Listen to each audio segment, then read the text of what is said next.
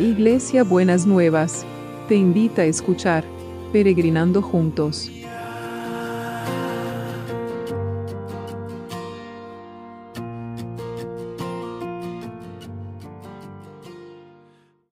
Buenos días mis peregrinos y peregrinas, ¿cómo andamos para empezar este martes que el Señor nos ha preparado? Espero que bien. Eh, la verdad que acá en la Argentina fue feriado el ayer lunes, así que tuve la, bendición de poder eh, conocer personalmente a dos peregrinas que ya ellas me conocían, me habían visto en alguna iglesia, pero yo no me acordaba de ellas verdaderamente. Y, y, la verdad que nos fuimos conociendo a partir de la pandemia, una bendición, así que pasamos un rico, un lindo rato charlando, riéndonos y también comiendo cosas ricas, obvio, por supuesto. Así que bueno, espero que, estemos, que estemos eh, empezando este martes tomados y tomadas de la mano del Señor. El proverbio para hoy está en Proverbios 20-28. Dice, el buen liderazgo se construye sobre el amor y la verdad, pues la bondad y la integridad son las que mantienen a los líderes en su posición de confianza. Mire qué precioso proverbio. El buen liderazgo se construye sobre el amor y la verdad, pues la bondad y la integridad son las que mantienen a los líderes en su posición de confianza. Y esto es para todos los líderes. si usted es padre, es madre, es maestro, usted es un líder. ¿Y sobre qué base construye usted su liderazgo sobre el amor y la verdad, la bondad y la integridad.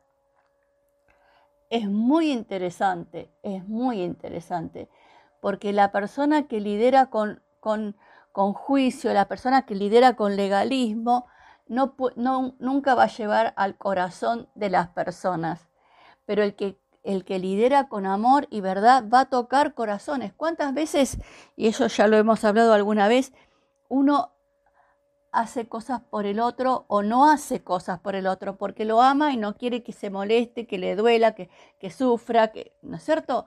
Así que el buen liderazgo se construye con el amor y la verdad, pues la bondad y la integridad son los que mantienen a los líderes en su posición de confianza.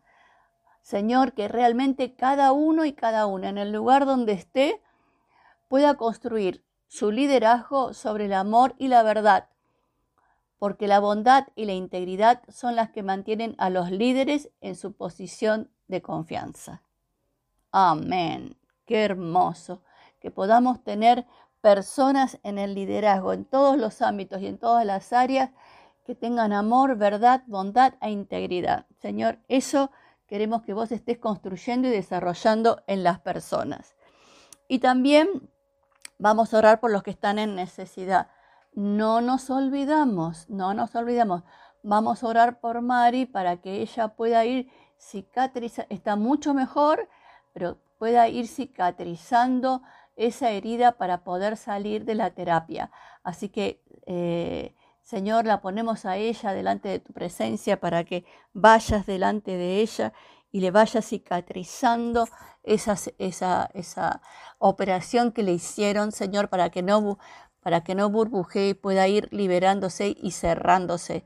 Señor, que tu mano de poder esté sobre ella y tu mano de poder esté sobre cada uno y sobre cada una que están en necesidad. Seguimos orando por Susana en su tratamiento para que vos la sostengas, la fortalezcas y ella pueda sentir como tu compañía y tu sostén y tu mano están permanentemente en alrededor y en su propia vida. Señor, que la manifestación sobrenatural y milagrosa de la sanidad se manifieste en todos los que están sufriendo. También en la mamá de Marcela, que, tiene Alzheimer y está internada con un coágulo en la cabeza, Señor, también la traemos delante de tu presencia.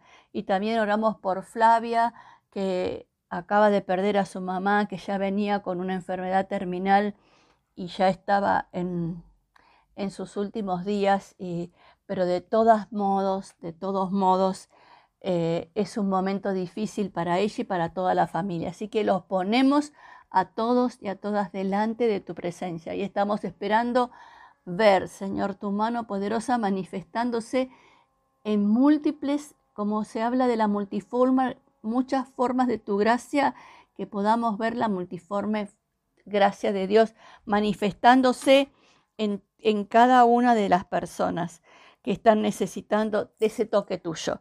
Y oramos también por el equipo de salud, ¿no? Eh, para que realmente sean esos ángeles, Señor, esos ángeles guardianes y sanadores que vos envías para que poder trabajar en las personas para poder recuperar la salud. En el nombre de Jesús te lo pedimos y te damos gracias.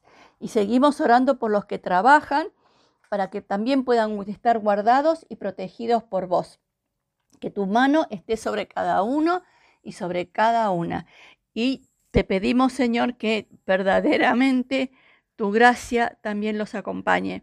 Y oramos por el sistema educativo, por la comunidad educativa, que nadie quede afuera, que nadie quede afuera de, de, de las oportunidades de educación. Es tan importante la educación, es tan importante para todas las personas que nadie quede afuera de las oportunidades de educación, que nadie quede marginado porque le han faltado oportunidades de educación, que aquellos que han estado postergados por la pandemia, Señor, que vos pongas un impulso en esas personas, niños, niñas, adolescentes eh, y jóvenes que, que tengan ganas de poder, Señor, estar ejerciendo sus derechos para poder acceder a la educación que necesitan.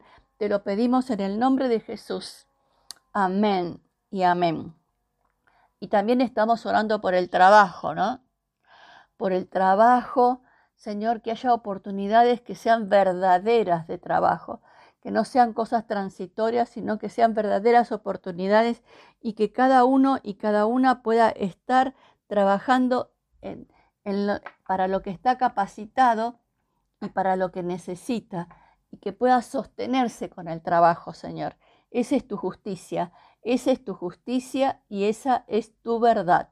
Señor, en el nombre de Jesús te lo pedimos y te damos gracias porque vas a empezar a activar la economía, vas a activar los recursos, vas a activar, van a necesidad de aparecer más fuentes de trabajo, Señor, y todo ese mecanismo de producción lo vas a ir generando y articulando.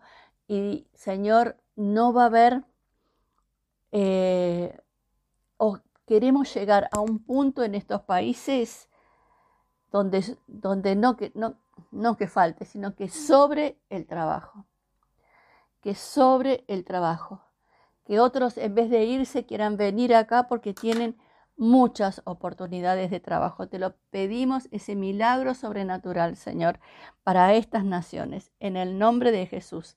Amén y amén. Y los juicios, los juicios estamos orando, sean en los tribunales, sean en cuestiones eh, en los consorcios, sea en lo que sea que estén manejando estas resoluciones de conflictos, que se puedan respetar los derechos de las personas y que puedan, Señor, sentirse eh, que verdaderamente vos vas delante de ellos como estábamos ayer orando, Señor, que vos vas a ir abriendo ese camino.